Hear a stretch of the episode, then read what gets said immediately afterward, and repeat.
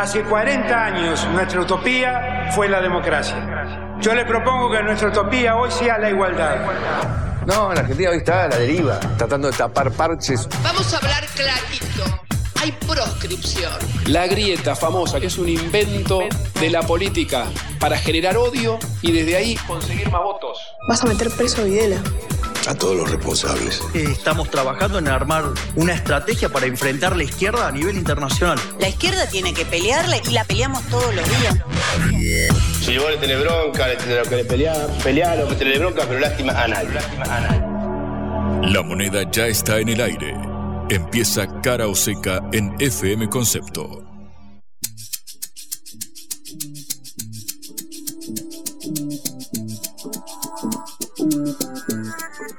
Hola, buenas tardes. Eh, les habla Patricia Lee en Cara o Seca en esta hora del regreso desde Buenos Aires. Me acompaña Juan Lechman. ¿Cómo estás, Juan? Muy buenas tardes, Patricia. Muy bien, enterándome de que Lionel Andrés Messi es una de las 100 personas más influyentes del mundo.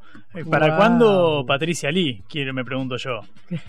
no, por ahora que siga siendo Lionel Messi. Necesitas ganar el mundial primero. me Eh, parece. ¿Qué te parece, digamos? Hay Ya ganamos la tercera. escala. ¿Cómo estás, Patricia? Bien, bien, bien, bien. Viniendo, viendo que hay una manifestación a pocas cuadras de acá. ¿Sabes de qué se trata? Lo que veníamos comentando durante toda la, la semana con respecto a la cantidad de movilizaciones. Primero, los paros, por supuesto, en las líneas de, de subte. Luego, la manifestación de distintos gremios reclamando contra el Fondo Monetario, contra eh, las, las escasos aumentos paritarios que se dieron hasta el momento, dado a la inflación que se conocerá mañana. Atención, a ver si estamos, si rompemos la barrera psicológica del 7% Uf, mensual. Todo indica que se viene trunca la mano. Pero mientras tanto, festejemos que Messi es de las 100 personas más importantes, viejo. Perfecto. Una gran noticia, por lo menos, para todos los que eh, amamos a Messi y. Y a la Argentina. ¿por qué no? Nuestro mayor emblema en este momento, me animo a decir. ¿De qué vamos a hablar hoy, Patricia? Juan, hay una palabra de moda que, se llama, que es dinamitar. ¿La has escuchado? Dinamitar. Sí. Eh, me suena el coyote y y el correcaminos. ¿Te acordás que Algo así, TNT. TNT, sí, Acme, si no me equivoco Acme, era. Acme, Que Acme. explotaba. ¿Qui- ¿Quién dijo dinamitar esta vez? Y em, lo dijo alguien que por, por su eh, puesto y por su historia no debería decirlo, ¿no? El pre- expresidente Mauricio Macri. Mira, ¿qué quiere dinamitar Macri? Todo, casi todo, casi todo. Que me gustaría saber si puedo entrar dentro de la gente que se, que se salva del arca de Noé, digamos. Que no Sí. soy dinamitado, me gustaría. Exactamente. si no voy haciendo las valijas. Vamos a hablar también, eh, Patricia, sobre la UNASUR, el relanzamiento ahora con las movidas de Lula da Silva en Brasil, Alberto Fernández en Argentina, para constituir eh, nuevamente este bloque tras el regreso del gigante sudamericano, que después de la salida que en manos de Jair Bolsonaro durante su gobierno, bueno, parece que empieza a ganar fuerza, sobre todo con el acercamiento, por un lado, de Brasil con China, que también Lula mantuvo reuniones con Joe Biden, así como Alberto las mantuvo en las últimas semanas, y el posicionamiento del bloque latinoamericano y particularmente sudamericano en el tablero internacional. Sabemos que tenemos enorme cantidad de recursos que son cotizados y bastante eh, requeridos internacionalmente. Veremos de qué manera se posiciona la Argentina en el tablero mundial. Y bueno, y tenemos una interesante nota después para hablar de los bitcoins. ¿Qué son los bitcoins? ¿De qué sirven? Eh, ¿Son una gran burbuja, como dicen algunos, o son una moneda que puede ser la moneda del futuro? Que últimamente viene creciendo a nivel exponencial en los últimos en los últimos años. Recuerdo haber leído a gente que decía, yo en 2011, 2012, por decir un año, di una propina, no sabía qué dar y le di un Bitcoin al chico que me trajo la pizza y hoy se quieren matar porque valen miles y miles de dólares. Y para el final te voy a proponer un debate, Patricia. Resulta eh, que Twitter eh, casi que empezó a catalogar a ciertos medios de comunicación, por ejemplo, la Radio Pública Nacional de Estados Unidos, como afiliada al gobierno, financiada por el gobierno, que hizo la radio principal, digamos, de Estados Unidos, se fue de Twitter, sacó Mira todas sus maravilla. cuentas, reclamando en pos de la libertad de expresión, de no tenés por qué marcar que yo soy financiado por, por un, Un gobierno, por un Estado, o que soy afín, no tenés forma de verificarlo.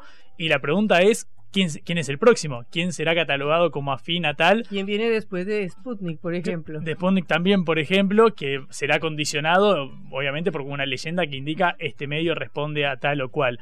Veremos si se aplica esa vara en otros casos. Tenemos un programa bastante nutrido, me da la impresión. Bien, empezamos nuestro programa.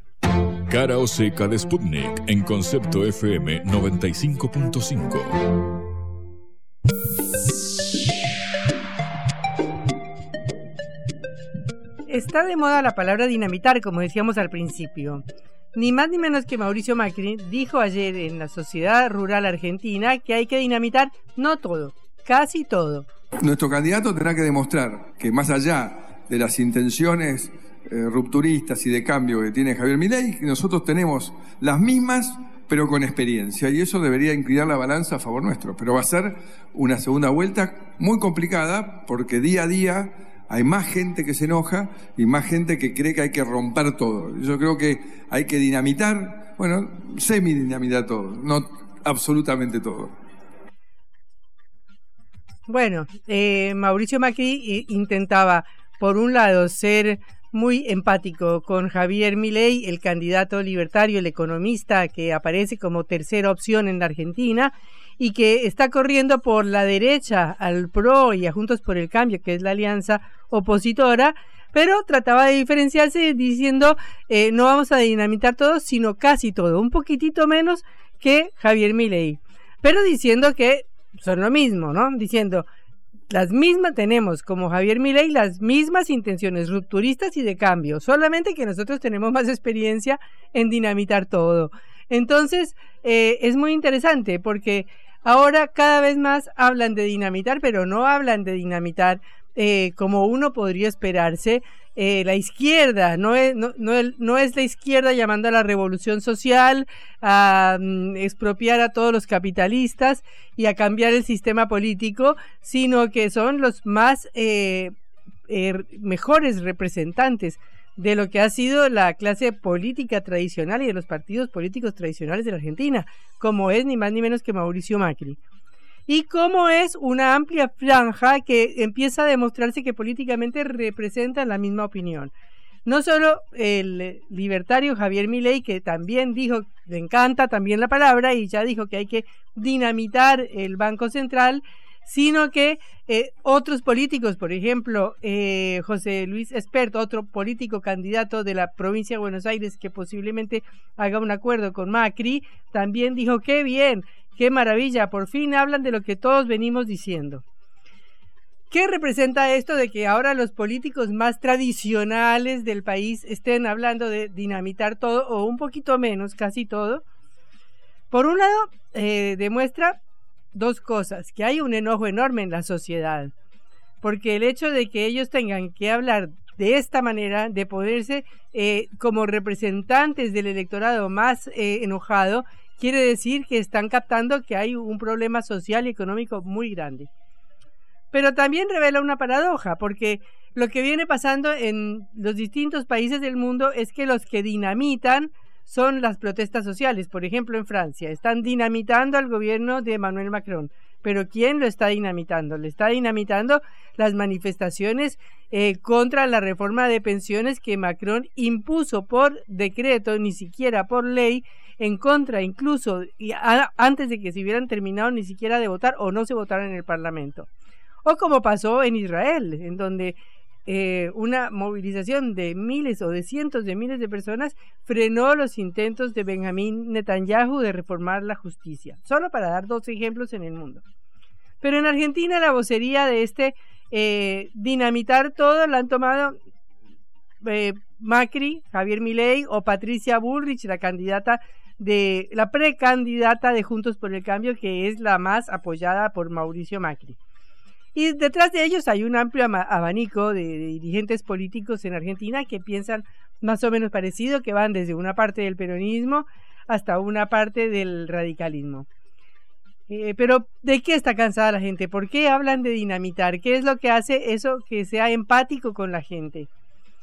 Lo que todo el mundo dice, lo que dicen las encuestas, lo que dice, lo que dice la gente caminando por la calle, en los barrios, es que está cansada de lo que mi ley llama la casta, es decir, los políticos, los empresarios, un sistema de corrupción enraizado en el Estado donde todos sabemos que cualquier licitación, por más pequeña que sea en el municipio más pequeño del país, solo se gana gracias a una mordida, a una coima, a un soborno, a un funcionario. Un sistema donde los servicios públicos prácticamente nos tienen agotados de cómo no funcionan o, o dónde faltan, porque una gran parte del país no tiene cloacas, una gran parte del país no tiene gas natural, o se les va la luz por semanas muchas veces, como pasó en, el último verano, mientras que las tarifas que se pagan de luz y de gas para una muy, buena parte de la población son muy baratas porque se está subsidiando a todo el mundo en general. Eh, y un sistema económico absolutamente quebrado, con una brecha cambiaria del 100%, con una inflación que está más o menos en el 100%, una informalidad laboral que está como en el 40% y una pobreza que ha llegado al 40%. Ayer Juan nos contaba que estuvo en el aeropuerto, en el aeroparque metropolitano y la gente estaba instalada en el aeroparque durmiendo por las noches, todas las noches como si fuera su casa. Pero ¿qué significa romper todo? Para ley, que es el único que ha formulado cosas más o menos claras, es acabar con el peso, es decir, dinamitar el peso, dinamitar el Banco Central y dolarizar.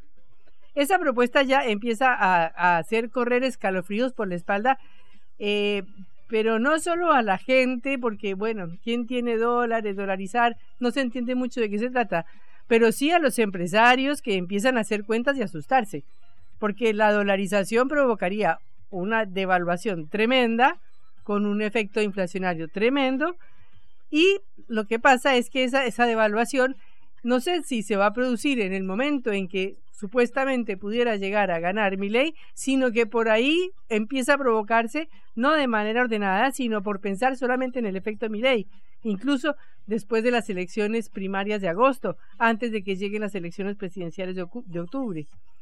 De manera que es una palabra peligrosa.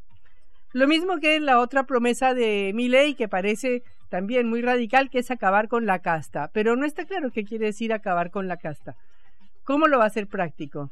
Ya ha dicho, por ejemplo, que va a dejar muy pocos ministerios. Ya ha dicho que va a cerrar todos los medios públicos, es decir, la Radio Nacional, la Televisión Nacional, todos los medios del Estado. Pero, ¿qué más quiere decir? ¿Hasta dónde va a ir mi ley? ¿O hasta dónde se lo va a permitir eh, la población y la gente? Lo que pasa es que antes las elecciones tendían a moderar el voto. En general, la gente buscaba siempre algo más tranquilo electoralmente. Siempre las eh, elecciones son un factor de moderación, que es a lo que apunta otro sector y otros candidatos, como por ejemplo Horacio Rodríguez Larreta, que también es de Juntos por el Cambio y es el jefe de gobierno de la capital, que puede coincidir perfectamente con Sergio Massa, el ministro de Economía, o con Daniel Scioli, el eh, embajador en Brasil, que es uno de los posibles candidatos de el oficialista frente de todos. Pero ahora ganan fuerza los extremos. Lo que pasa es que no está claro qué alternativa hay también oponiéndosele a mi ley, porque se podría esperar que estas frases de dinamitar también tuvieran otra expresión por otro lado. Pero eso es lo que no aparece en Argentina.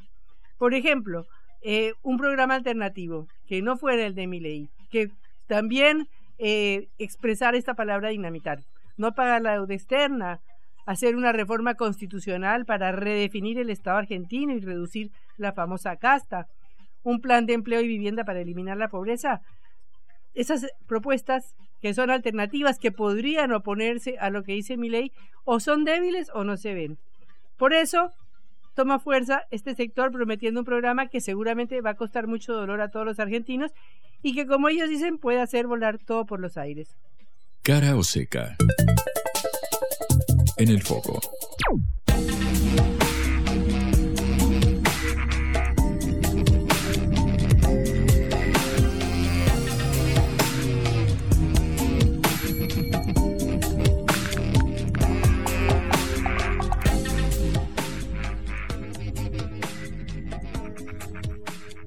UNASUR ha vuelto a vivir la Unión de Naciones Suramericanas, eh, que había sido una obra de los gobiernos progresistas, en primer lugar de Luis Ignacio Lula da Silva, de Hugo Chávez, de Néstor Kirchner y de los gobiernos que tuvo América Latina en la primera década de este siglo, eh, luego desapareció o dejó o quedó en estado latente porque los gobiernos que siguieron, como el de Mauricio Macri, el de de Sebastián Piñera en Chile, el de Iván Duque en Colombia, decidieron retirarse de la UNASUR, lo cual hizo que la organización prácticamente dejara de funcionar, que quedara su sede en Quito absolutamente abandonada y que todos los proyectos de integración que había realizado durante el tiempo de su existencia quedaran todos eh, suspendidos o en veremos.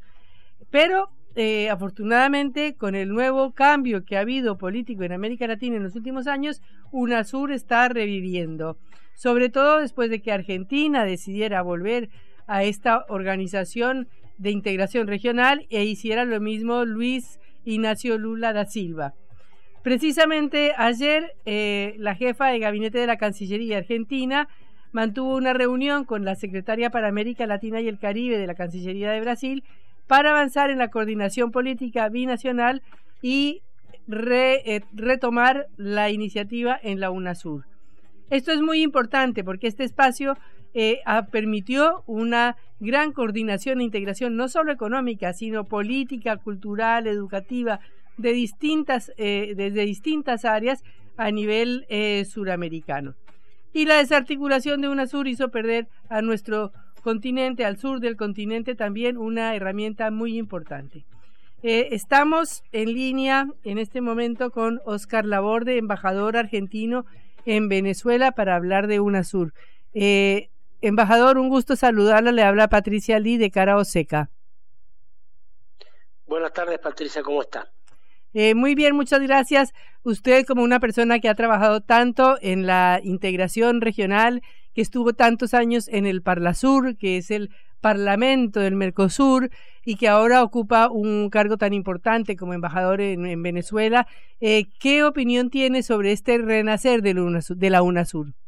Eh, eh, estoy entusiasmado, yo diría revitalización de la UNASUR, nunca alcanzó a morir porque hubo allí Venezuela, Bolivia y otros países que sostuvieron aún digamos en, poca con poco funcionamiento, pero bueno, comprendieron que había que esperar este momento de revitalización. Eh, lo ha hecho Argentina, como usted describe, lo ha hecho Brasil. Entiendo que Colombia y Chile estarán en proceso de reconsiderar lo que en su momento hicieron los gobiernos de derecha, de retirarse de la UNASUR y entonces volveremos con nuevos bríos.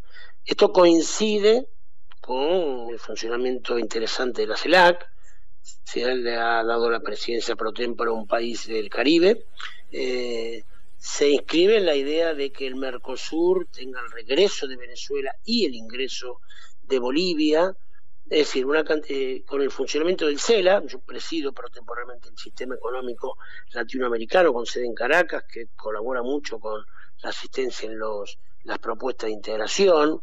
Es decir, hay una serie de indicios que nos hacen entusiasmar con esta posibilidad que América del Sur, que América Latina y el Caribe finalmente ser un polo en un mundo multipolar.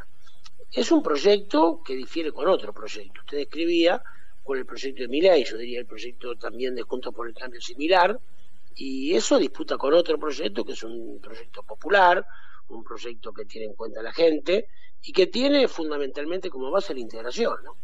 Si nuestros países no se integran, es difícil eh, pensar un destino, digamos, virtuoso. ¿no? Así que estoy muy entusiasmado.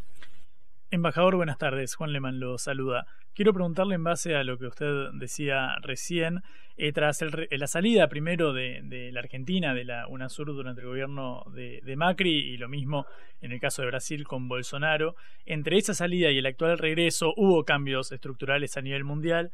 Quiero preguntarle puntualmente cómo delinearía el perfil de la UNASUR en este nuevo momento, en el contexto post-pandemia, en el contexto de después de las consecuencias de la guerra en Europa. ¿Qué perfil cree que va a tener este bloque regional eh, ante las nuevas condiciones a nivel mundial? Debe darse un, objetivo de transformarse, como yo decía, en una consigna, pero en nuestro destino, un polo, ¿no? El mundo, como usted describe, este, bueno, estamos viviendo momentos agitados y la única forma de participar en ese funcionamiento del mundo es desde, un lugar de, articulación con sus países hermanos. Eh, Brasil, Colombia, Chile, el Caribe, México, eh, y nosotros tenemos que plantearlo desde ahí. Entonces, eh, se está reconfigurando el nuevo orden económico internacional, como lo plantea Rusia, China, la India y demás, eh, pareciera que ya la principal potencia hasta ahora no puede influir de manera tan determinante como la hacía. no puede disponer de América Latina como, bueno, nos falta poco para cumplir 200 años la doctrina Monroe, ¿no? Eh, y entonces se abren posibilidades para este lugar, digamos, del planeta, ¿no? Para América del Sur, para América Latina. Y yo creo que el objetivo es ese, el objetivo que se transitó desde el momento que se dijo no al ALCA, con la creación del Sur, con la CELAC, y, es lo que es lo que lo, que nos compromete. En este mundo donde hay, bueno, polos fuertes, hay que convivir, hay que compartir, hay que negociar con esos polos desde un lugar de identidad. Y la identidad nuestra es la patria grande, la patria grande latinoamericana. Yo así lo veo. Si nos fijamos en, las tensiones eh, implícitas y hasta a veces explícitas entre puntualmente eh, China y Estados Unidos y este tira y afloje por, el, por la presencia de, y el dominio regional, como, como usted decía recién, pareciera América Latina estar dejando de ser aquel patio trasero de, Estados Unidos en virtud sobre todo de las, de las inversiones del gigante asiático en la región. Le pregunto por el margen de maniobra que cree usted que tiene la región y puntualmente eh, eh, Argentina en este, en este caso, dado por ejemplo el condicionamiento que supone para el país la deuda con el Fondo Monetario y el peso preponderante que tiene Estados Unidos y Washington ahí, eh, eh, puntualmente en virtud, por ejemplo, de la visita de Alberto Fernández eh, a la Casa Blanca y lo mismo que hizo Lula hace poco más de un mes, en este nuevo escenario, ¿qué margen le queda a la región para no tornarse dependiente de esta puja entre, entre Asia y, América del Norte? El margen que queda es la voluntad política que haya. ¿Quién diría que nosotros íbamos a producir en el 2005 una quita del 75% de los tenederos de bonos. ¿Quién hubiera dicho en aquel momento que qué académico, qué eh, político hubiera dicho que le íbamos a decir no al ALCA? Y eso se obtuvo con decisión política.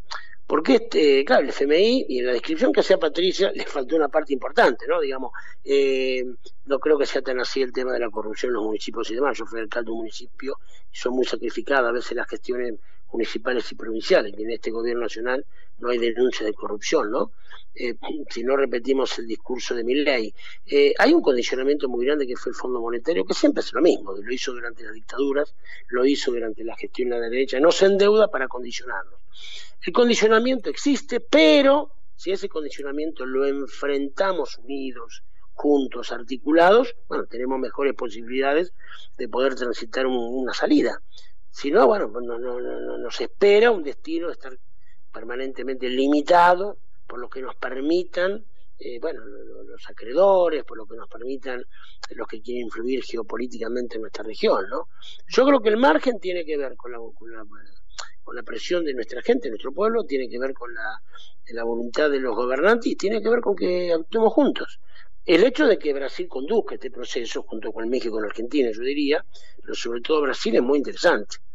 Brasil este, presidiendo el Banco de los BRICS, Brasil a partir de julio presidiendo protemporalmente el Mercosur, un Brasil decidido, yo lo veo Ignacio Lula da Silva en esta posición de, la verdad que este, juntarnos es la única posibilidad, juntos podemos eh, participar y tener un rol, ¿no? esta guerra que usted dice en Europa, ¿quién, quién la pudiera intermediar mejor que América Latina? Todos los demás actores son, están involucrados. ¿No? y los turcos, los europeos, en fin, con todo respeto por cada uno, pero nosotros somos los que podemos ayudar a que el mundo encuentre la paz en este momento desde esa posición. ¿no? Ahora, claro, nos quieren empujar al lugar de acompañar, de, de, repudiar, de ser solidarios, sin reconocer la autoridad que tienen nuestros países.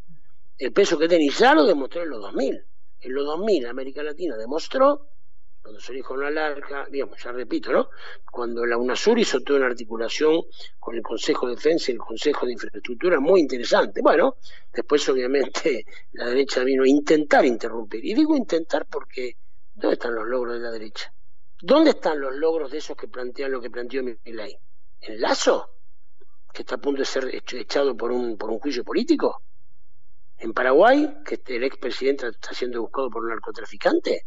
¿Dónde están los ejemplos del logro de estas políticas que plantea mi ley? Que no la veo. veo que tiene una capacidad de destruir, sobre todo porque ellos dejan un campo minado, lo que yo no lo veo un ejemplo para mostrar. ¿Cuál sería el ejemplo? Excepto Uruguay, Ecuador, este, no hay otro, no hay otro, y Paraguay no hay otros países que puedan reivindicar esas políticas, ni siquiera lo reivindican, ¿no? Entonces yo creo que el margen está dado por nuestra voluntad, ¿no? Ojalá nuestros dirigentes, nuestra gente, nuestro pueblo tengan vocación de hacer lo que tenemos que hacer y de articular entre nosotros, ¿no? Y construir la patria grande.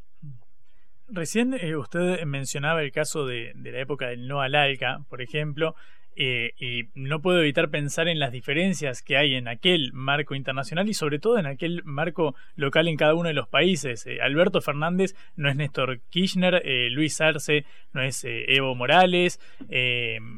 Digo, han cambiado estructuralmente las, las situaciones. Maduro tampoco es Chávez, por ejemplo, y se parece haber en América Latina cierto retorno de gobiernos progresistas, pero bastante asediados por cuestiones financieras, por limitaciones tanto políticas locales como de, carácter del endeudamiento, por ejemplo en Argentina, y los programas de gobierno que se llevan a cabo tienen ciertas diferencias con respecto a los que sucedían hace 15, 20 años. En este punto, ¿es posible eh, recomponer aquella unidad eh, de, un bloque más progresista, digamos, eh, que logre enfrentarse a, estas, a estas potencias, enfrentarse en términos no, no bélicos, por supuesto, sino de eh, mantener y no, no ceder ante condicionamientos externos. ¿Es posible recrear un no al ALCA en este momento? Bueno, varias consideraciones. Eh, mm, los momentos son otros, diferentes. Yo lo que sí le sumaría, usted ve la parte negativa de lo que no, en lo que no nos parecemos, yo le digo que a esa articulación se ha sumado México, se ha sumado Colombia, este, y eh, cuando dijimos no hablar, que éramos cuatro países, cinco países, cinco países. 27 le dijeron, le dijeron que sí. Eh, hubo una votación dividida que el 5 de noviembre de, del 2005. No, porque ahora pareciera que todos los países querían, no, no, fueron cinco los que quisieron. Venezuela, Paraguay, Argentina, Uruguay y Brasil. ¿no? Eso es lo primero. Ahora se han sumado Colombia y México. Segundo, eh, lo que fue Néstor, lo que fue Lula, lo que fue Chávez, eh, yo diría, ¿y, quién esperaba en el 2001? Agarramos un año, eh, 2003, agarramos un año, 2003. ¿Quién esperaba que eh, los que después ahora aparecen a la distancia, digamos, como, como, como grandes líderes, y lo son, y así lo respetamos, pero quién hubiera pronosticado, ¿no? Digamos, los analistas políticos, no, sé ustedes en aquel momento hacen análisis político, tal vez es muy joven, ¿quién iba a decir que íbamos a enfrentar a los Estados Unidos? ¿No? La academia no lo acertó, los políticos no sabían, los analistas estaban lejos de, pensar en eso. Entonces yo tengo mucha confianza en los pueblos. Entonces los procesos nunca son similares. Buscar parecidos es tal vez un poco frustrante porque, digamos, efectivamente los, los momentos son diferentes, ¿no? Ahora, hay una ola en aquel momento, por otro lado, yo le diría que también había, de, parte del neoliberalismo, eh, digamos, países poderosos y gobiernos poderosos. ¿no? De, reitero, estaba Chile, estaba, este, mm, Colombia, estaba Perú, estaba México. Entonces, eh, yo creo que todos los momentos son diferentes, pero a su vez hay una, hay una irmanación, hay una continuidad, ¿no?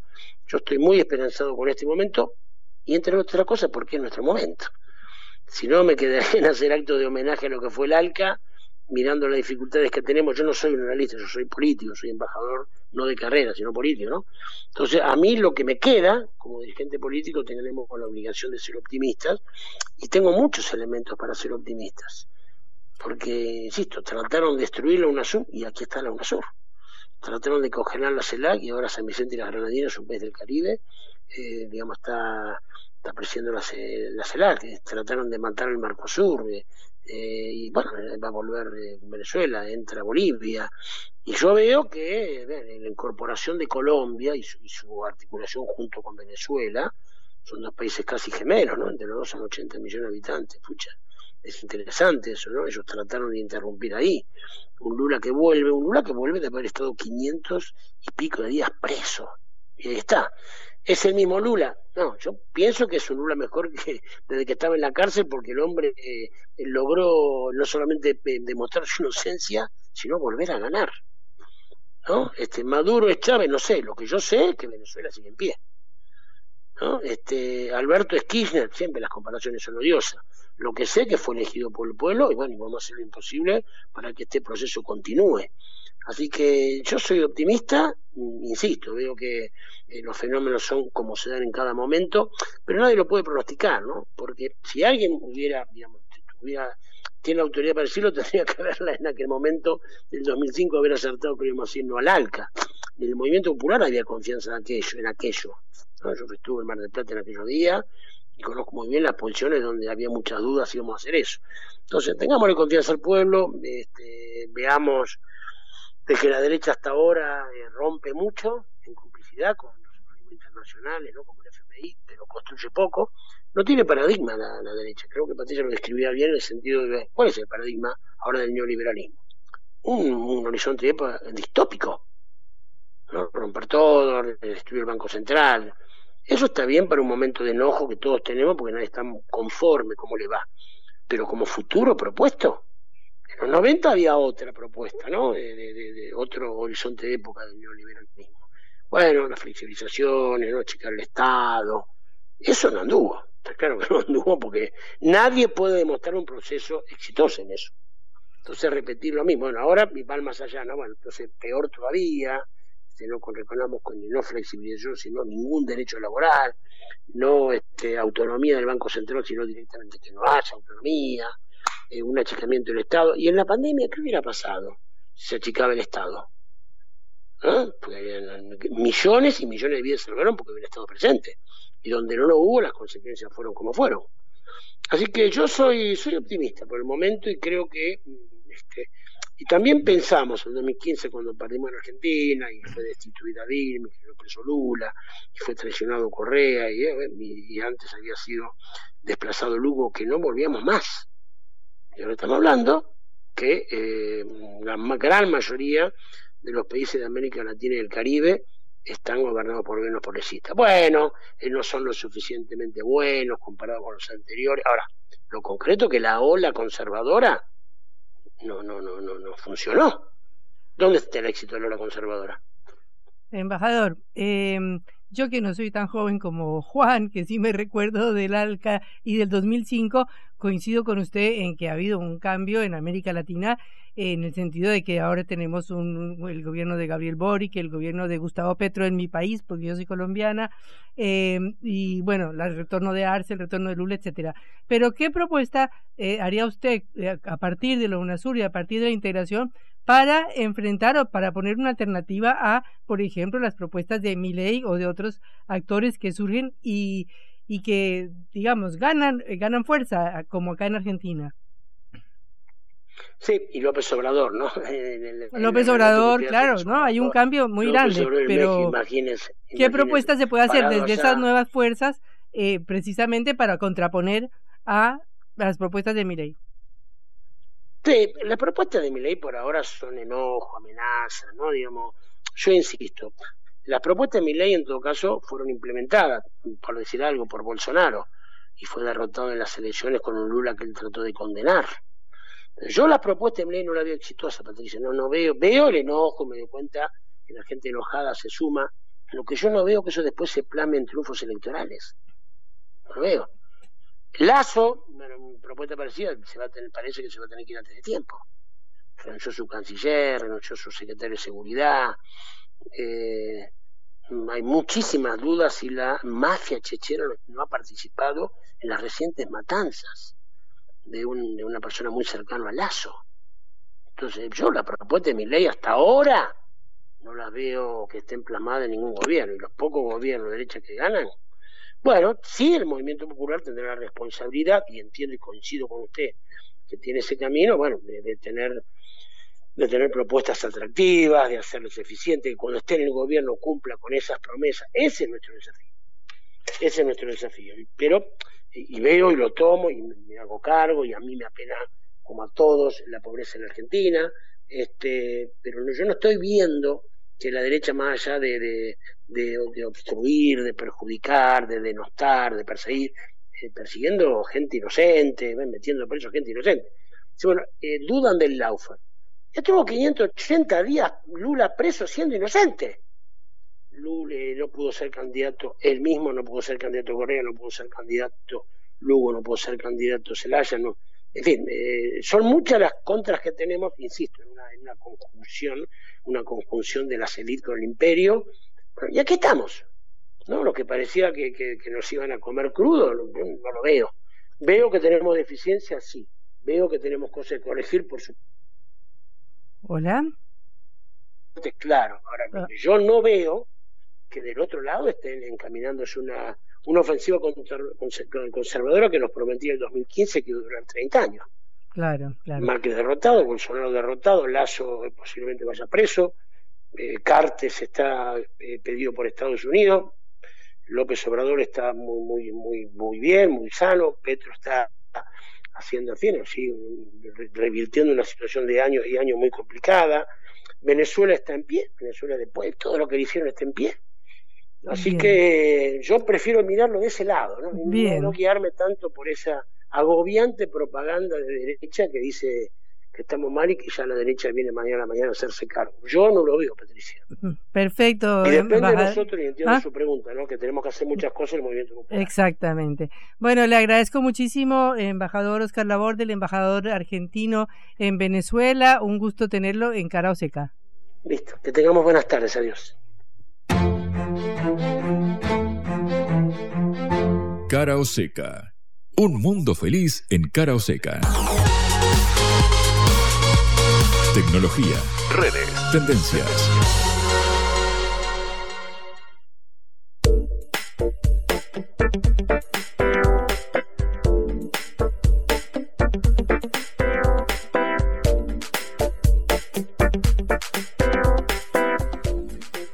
Sabemos o entendemos, Juan, de este nuevo tipo de moneda, de la criptomoneda o de los bitcoins que, bueno, aparentemente vienen creciendo muchísimo en los últimos 10 o 12 o 13 años, ¿no? Este, y que son como una, un interrogante, porque no tienen una base como una moneda, no tienen el resguardo de valor, así como cada dólar que, que compra, quien puede comprar dólares, ¿no? Quien lo hace por el mercado ilegal, tiene su resguardo en la Reserva Federal, por ejemplo, el lingote de oro que figura ahí, o en este caso el, dólar mismo, que, claro, exactamente. Eh, el Bitcoin no, no, tiene eso, es una unidad descentralizada, es muy interesante. Eh, tengo amigos que empezaron a, a minar Bitcoin. Yo todavía no entiendo bien qué quiere decir minar Bitcoin es ir a descubrirlo, ir a las minas con pico y pala a sacarlos. No sé, pero creo que tenemos a un especialista para preguntarle al respecto. Bueno, sí, hablamos con Federico Andrañez de la Fundación Bitcoin Argentina, que además hizo un viaje muy interesante en la Bitcoineta, que viajó por distintos países de América Latina para promocionar el conocimiento del Bitcoin en la, en la región. Y le vamos a preguntar a ver si nos da un poquito de luz y de claridad. Eh, Federico, eh, habla Patricia Lee de Cara Oseca, un gusto saludarlo. Hola, ¿qué tal Patricia y Juan? Buenas tardes, el gusto es mío, ¿cómo andan? Buenas tardes, bueno, Federico, por favor, ¿qué es un Bitcoin? Eh, bueno, un Bitcoin en sí es una unidad monetaria de un dinero digital. Bitcoin nació en el año 2008 como una alternativa de un sistema persona a persona en la cual uno se puede transferir valor a diferencia, un poco estaba escuchando lo que están hablando de recién, que, sí, a diferencia quizás de las monedas tradicionales que uno está acostumbrado, el Bitcoin no está regulado por ningún ente en particular. No, no hay una empresa, un gobierno, un organismo que lo emita, sino que es una red descentralizada. Eh, esto quiere decir que cualquiera puede participar del proceso de crear bitcoins, un poco la analogía con el oro, ¿no? Que el oro de alguna manera también eh, es un dinero, o actualmente no, no se usa en el intercambio diario, pero históricamente el oro se usa más de 5.000 años como dinero, y también, ¿no? De alguna manera no hay un ente que sea el único que puede crear o minar oro, o sea, eh, de hecho el oro no se puede crear, o sea, uno lo tiene que extraer, si no, no lo tenés, y, y de alguna manera también el oro se encuentra distribuido por todo el mundo, ¿no? Entonces, Bitcoin podemos hacer una pequeña analogía como una especie de oro 2.0 y, que está sustentado en una gran infraestructura y, un gran poder computacional. O sea, ahí también los estaba escuchando recién, ¿no? Que quizás todavía en el inconsciente está la idea de que los dólares están respaldados eh, en lotes de oro y demás, pero la realidad es que ya desde hace 50 años que no existe más el patrón oro. Eh, no solamente el dólar, la realidad es que hoy por hoy ya no hay dinero emitido por los estados y que, esté respaldado en oro. Puede ser que los bancos centrales tengan algunas reservas de oro, pero no el dinero que se emite no está respaldado por esas reservas de oro. Eh, entonces, justamente, de alguna manera, Bitcoin propone un sistema monetario donde las reglas de juego, en cuanto a su emisión y demás, sean consensuadas entre todos los usuarios y que nadie las pueda cambiar per se, ¿no? A diferencia de quizás eh, el dinero tradicional que ante alguna eventualidad de los gobiernos, si necesitan imprimir, por el motivo que ellos consideran, lo, pueden hacer sin pedir permiso a nadie, ¿no? Antes si el gobierno quería emitir dinero, bueno, tenía que tener oro en sus reservas, si no, no lo podía emitir, y eso de alguna manera limitaba que los gobiernos puedan emitir dinero a mansalva, por decirlo así, y que se genere inflación.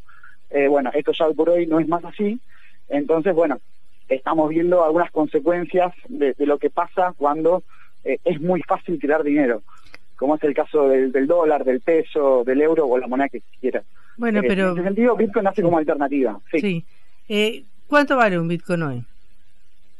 Bueno, el valor del Bitcoin es volátil, o sea, fluctúa las 24 horas. Actualmente, en este momento, una unidad entera de Bitcoin ronda los 30 mil dólares. Eh, pero bueno, también hay que aclarar que muy poca gente, la verdad que no hace falta moverte con un Bitcoin. O sea, uno dice, hey, 30 mil dólares un Bitcoin, ¿quién puede acceder a eso? La realidad es que cada Bitcoin se puede partir en 100 millones de partes. Como un peso, un dólar lo podemos partir en 100 centavitos, un Bitcoin lo puedes partir en 100 millones de partes, por lo cual uno puede tener, si quiere, 50 pesos de moneda local en Bitcoin. ¿Y qué se puede hacer con Bitcoins? Y Bitcoin es una especie de dinero más, entonces hay varios usos. El primer caso de uso es el de transferir valor. De alguna manera, eh, si yo tengo que hacer, por ejemplo, una transferencia internacional, hasta antes de Bitcoin tenía que recurrir a bancos o, ciertas remesas de pagos como PayPal y, demás, y que la verdad que esos son procesos por lo general costosos y lentos, eh, Bitcoin es como mandar un mail, es como mandar un mensaje por WhatsApp, es instantáneo y prácticamente no tiene costo. Entonces, para transferir valor ya es un, buen mecanismo, ya es un buen caso de uso. Después otras personas eh, lo utilizan como un resguardo de valor, como un ahorro, eh, hay personas que creen que, esto puede ser un nuevo patrón, como fue el patrón oro, bueno, quizás entrar en unos años en lo que sería un patrón Bitcoin, entonces lo atesoran como quien en su momento antes ahorraba en, en oro, cosas así. Y después, bueno, hay personas que concretamente quizás eh, especulan como con un otro activo más, o sea, la especulación de Bitcoin no es inherente a, a otros activos, ¿no? Como hay personas que pueden especular con la acción de una empresa, bueno, hay personas que compran y venden en pequeños cortos plazos eh, para sacar una diferencia, ¿no? Hay gente que también hace eso. Esos son como los casos de uso viendo a Bitcoin como un dinero, ¿no? Pero la realidad que Bitcoin es más que un dinero, es una tecnología y hasta hay otras funciones no monetarias, no me quiero extender ni, poner técnicos, pero llévense la idea de, que no solamente se puede usar Bitcoin como un dinero, sino que la tecnología subyacente, su base de datos, puede servir como una especie de escribano digital, por decirlo así, entre otras cosas. Sí, ¿eso qué quiere decir? Sí, bueno, de alguna manera, por ejemplo, hoy por hoy, si uno tiene que dar fecha y hora exacta de un suceso, ¿no? Eh, bueno, uno tiene que ir a un escribano para que valide que cierta información fue presentada a tal hora y, y no antes o después, ¿no? Entonces, eso mismo se puede hacer mediante un proceso tecnológico utilizando la, base de datos de Bitcoin que se llama blockchain uno puede guardar información en esta base de datos a la cual se le estampa una huella del tiempo. O sea, cada información que se sube a la blockchain de Bitcoin es pública, cualquiera la puede ver y, e, es inmutable, no se puede modificar. Y, queda grabada con una hora y una fecha exacta. Entonces, uno puede subir un documento a, a, esta blockchain, a esta base de datos de Bitcoin, de la información que uno quiera, ¿no? O sea, los casos pueden ser múltiples, pero el día de mañana uno puede presentar como prueba que, mira, yo tenía acceso a tal información a, tal fecha y en tal hora exacta y te lo puedo demostrar de esta manera sin la intervención de, por ejemplo, un escribano. Bueno, Nosotros creemos que es una tecnología, sí. Sí, sí, no, te, escuchaba y sin duda eh, aparentemente tiene un millón de usos que pueden ser más allá de lo monetario. Eh, porque eh, leí a este experto, a este economista que se llama Nuriel Rubini, que es el que predijo el, la quiebra de 2007-2008, y él opina que es una burbuja el Bitcoin, o sea que en algún momento va a estallar. ¿Eso qué, qué, qué veracidad tiene o qué opinión tienes tú sobre eso? Y yo, yo la verdad que no, no, no coincido con el concepto de, de burbuja de alguna, porque de alguna manera una, burbuja es algo que, que, explota y, y, muere y, no tiene como más interés de la gente o casos de uso, ¿no? La realidad es que, que, bueno, sí, uno, uno puede especular lo que uno quiera, uno puede decir, bueno, esto no se va a usar en el futuro, otra gente puede decir que sí. Los números concretos muestran que la adopción de Bitcoin va en aumento, al margen de su precio que puede ser volátil y puede subir o bajar por, varios factores, pero lo que tiene que ver uno cuando analiza esta base de datos, que como te comentaba es pública, cualquiera puede tener acceso, uno se da cuenta que las transacciones que se van realizando en la red, las nuevas billeteras de Bitcoin que se van abriendo, cada vez son de mayores usos. Y, no solo esto, sino hay un montón de implementaciones de, hardware y software que, siguen avanzando. Esto es una tecnología todavía muy nueva, que lleva recién 15 años, y, es un poco como el inicio de Internet. De hecho, de la misma manera que quizás al principio de Internet, si todo el mundo quería ver una película en Internet, no podía pues porque no te daba el ancho de banda, y eso con el tiempo fue evolucionando, fue escalando la tecnología de Internet. Bueno, lo mismo pasa con Bitcoin. Hoy por hoy quizás Bitcoin no tiene la capacidad para procesar millones y millones de transacciones de todo el mundo, como quizás puede eh, usar Visa o otro sistema de pagos, pero cada vez su capacidad va en aumento por mejoras, implementaciones que se van realizando. Entonces, no, la, verdad que uno ahí, cada uno tiene que sacar sus propias conclusiones e investigar un poco de qué se trata Bitcoin, más allá del precio. Yo creo que la cuestión del precio, que quizás es a veces lo más llamativo de Bitcoin, eh, es secundario o hasta en tercer lugar incluso te diría. Hay cualidades de Bitcoin que son mucho más interesantes que su precio, ¿no? Eh, es inconfiscable, o sea, nadie te lo puede quitar, eh, no, no, te lo pueden licuar monetariamente, por esto de que la emisión de Bitcoin está predefinida y, nadie puede decir, bueno, yo quiero imprimir más Bitcoin porque sí, como te puede pasar con otros dineros. Eh, es totalmente portable, uno puede llevar cualquier cantidad de Bitcoin en el celular, en una computadora, incluso en un papel.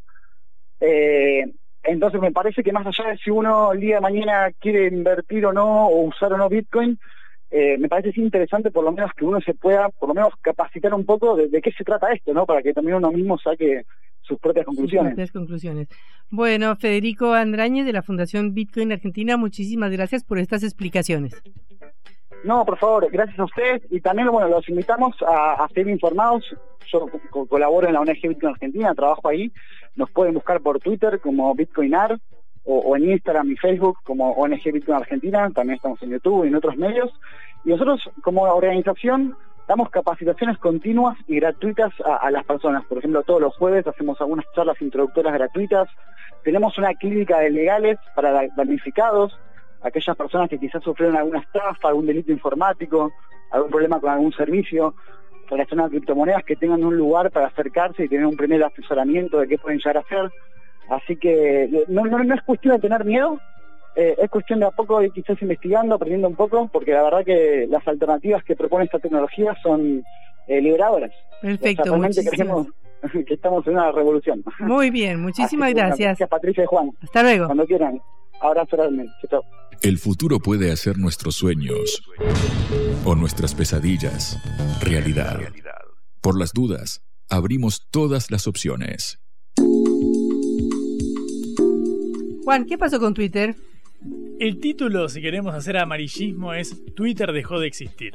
Oh, no, mentira, no, no, fue explícitamente, no fue literalmente así. Lo que sucedió es que en el marco del plan de Elon Musk, el magnate que se adueñó de Twitter después de desembolsar 44 mil millones de dólares en octubre de 2022, eh, Musk tiene la idea de convertir a esta plataforma en una super aplicación. Entonces, ¿qué hizo? Fue eh, absorbida por eh, Xcorp, Xcorp, que es la firma que nuclea todas las empresas de Elon Musk. Por ejemplo, eh, todas tienen la X. SpaceX, por ejemplo, es la que envía satélites al espacio, además de Tesla y todas las demás compañías que tiene Musk.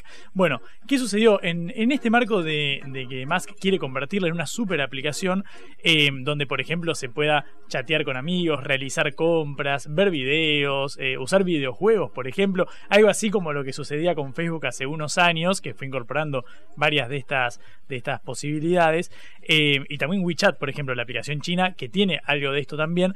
Bueno, en este marco, eh, el magnate lo que hace es ir cambiando de a poco la identidad de Twitter. Por ejemplo, hace un tiempo empezó esta opción del Twitter Blue que básicamente consiste en que vos podés pagar para que tu cuenta aparezca eh, como verificada, digamos, como una cuenta oficial. ¿Qué pasó ahora? Bueno, con esta incorporación de Twitter a, X Corps, eh, el, dominio ya no existe. El, dominio de, Twitter como la firma, una empresa formal que se llame Twitter Inc. no existe más. Y de hecho, si vos entras a x.com, que es el sitio web, el dominio que registró Elon Musk, no aparece nada desde hace seis años. Hay una X nomás todo indica que esta página web x.com, donde no hay absolutamente nada, vaya a ser quien centralice todo el tema de Twitter y todas las producciones, sobre todo de Elon Musk. Sin embargo, esta no es la única noticia ligada a la plataforma porque, como te adelanté en la apertura, resulta que la Radio Nacional de Estados Unidos, de la NPR, por sus siglas en inglés, se va de Twitter. Se va de Twitter, deja Twitter sus 52 cuentas eh, oficiales se van de Twitter eh, después de que la plataforma la etiquetara como un medio financiado por el gobierno en cada uno de sus tweets. Vos leías un tweet de la cuenta oficial de la, de la cuenta de la Radio Pública Nacional de Estados Unidos y sus tweets lo ligaban como asociada al gobierno. ¿Qué pasó? Bueno, básicamente eh, hace tiempo Twitter empezó a, a usar estas leyendas en diversos medios de comunicación, no tantos, pero en algunos puntuales. Por ejemplo, por ejemplo, la agencia Sputnik. Eh, la RPN, la, radio estadounidense, había solicitado que la anterior etiqueta, que era medio de comunicación afiliado al gobierno, fuera eliminada. Básicamente decían, nosotros no estamos afiliados al gobierno, somos una radio pública. Eh, bueno, no solamente la empresa de Musk no hizo lugar al pedido, sino que empezó a marcarla como eh, financiada directamente por el gobierno, ni siquiera por el Estado, por el gobierno, como si Joe Biden desembolsara plata de su bolsillo, de las arcas públicas, para mantener esta radio. En un comunicado lo que hizo esta radio pública eh, es apuntar contra esta decisión señalando que esta etiqueta, y cito textual, pretende cuestionar nuestra independencia editorial y socavar nuestra credibilidad. Si siguiéramos tuiteando, cada mensaje llevaría esta etiqueta engañosa. O sea, podría suscribirlo la agencia de noticias Sputnik. Que sucedería algo similar. Mira, te hago un paralelismo que me parece que plasma bastante directamente eh, este caso. Si yo entro en este momento a la, a la agencia Telam, por ejemplo, la agencia de noticias argentina, la oficial, dice Twitter te señala que es una agencia de noticias y un medio de comunicación. No te dice que está afiliada al gobierno, no te dice que es financiada por el Estado, simplemente te da a entender que es el perfil de un medio de comunicación, lo cual es bastante entendible se desprende que es obvio, digamos, se llama agencia Telam, nadie pensaría que se trata de una persona o de un equipo de fútbol, pero bueno, en todo caso es redundante, pero no, no parece tener una intencionalidad detrás. Enmarcarla como que un medio cualquiera responde a ciertos intereses, plantea la pregunta de dónde se traza el límite. Por ejemplo, el Washington Post, que fue comprado por Jeff Bezos, el fundador de Amazon, que ahora se fue de la compañía, eh, claramente tiene un sesgo eh, sectorial, digamos, porque responde a uno de los magnates más ricos del mundo, que encima está asociado a una empresa de las más poderosas, de las cinco más grandes de todo el mundo, con lo cual, en caso de que, por ejemplo, los eh, trabajadores de Amazon en Estados Unidos que se, se sindicalizaron hace poco empezaron a tener cobertura internacional, uno podría pensar qué mirada va a hacer sobre esto el Washington Post, cuyo dueño es quien les paga el sueldo a estos trabajadores que se sindicalizaron en perjuicio de la compañía. Son varios los interrogantes. Twitter viene, recordamos antes de que, de que la adquiriera Elon Musk, de expulsar a Donald Trump, al expresidente de Estados Unidos, eh, básicamente arbitrariamente. Es cierto que Trump cometí, eh, tuiteaba con cierta virulencia y mensajes que alentaban a la violencia. Sin embargo, está repleto de casos así en la plataforma y no han sido expulsados otras personas que cometen eh, actividades similares. Bueno, esto abre el debate, siente el precedente y resta saber si va a revertirse esta decisión o si en el próximo, en el caso de que un nuevo medio sea catalogado como que depende a, un gobierno, depende a tal empresa, tiene una mirada sesgada, qué actitud va a tener Twitter al respecto en caso de que comience una fuga de medios de comunicación en pos de defender la libertad de expresión. Sí, una defensa de la libertad de expresión muy relativa porque eh, hacen lo que quieren, es absolutamente arbitrario. Obviamente es una empresa privada, es la del señor Elon Musk, pero eh, algunos califica y algunos no califica, e incluso a trabajadores, porque a trabajadores de Sputnik y periodistas les ha pasado que los cataloguen como medios afiliados al gobierno ruso o al Estado ruso, no me acuerdo exactamente, y no tienen absolutamente ninguna responsabilidad editorial ni ninguna responsabilidad por lo que dice el medio en general.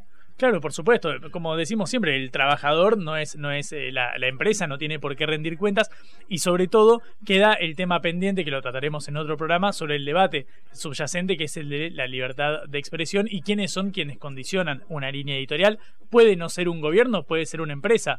Eh, Amazon debe tener un mayor poder internacional que Argentina, estimo yo, digamos, por, por el recurso y todas las la, capacidad financiera con la que cuenta. En otro programa podemos debatir esto que me parece que va a dar bastante tela para cortar. Claro que sí. Bueno, nos vamos por hoy. Eh, les recuerdo que pueden volver a escucharnos en sputniknews.lat. ¿Y con quién trabajamos hoy, Juan? Como siempre, como cada día, con Celeste Vázquez en la operación y Augusto Macías en la producción ejecutiva de este envío. Hasta mañana. Vamos a hablar clarito. La guerra contra las drogas ha fracasado. Se ha producido un genocidio en mi continente. Tenemos nosotros que plantar una sola voz, y que América Latina, el Caribe, le diga a los Estados Unidos de Norteamérica, no más golpismo.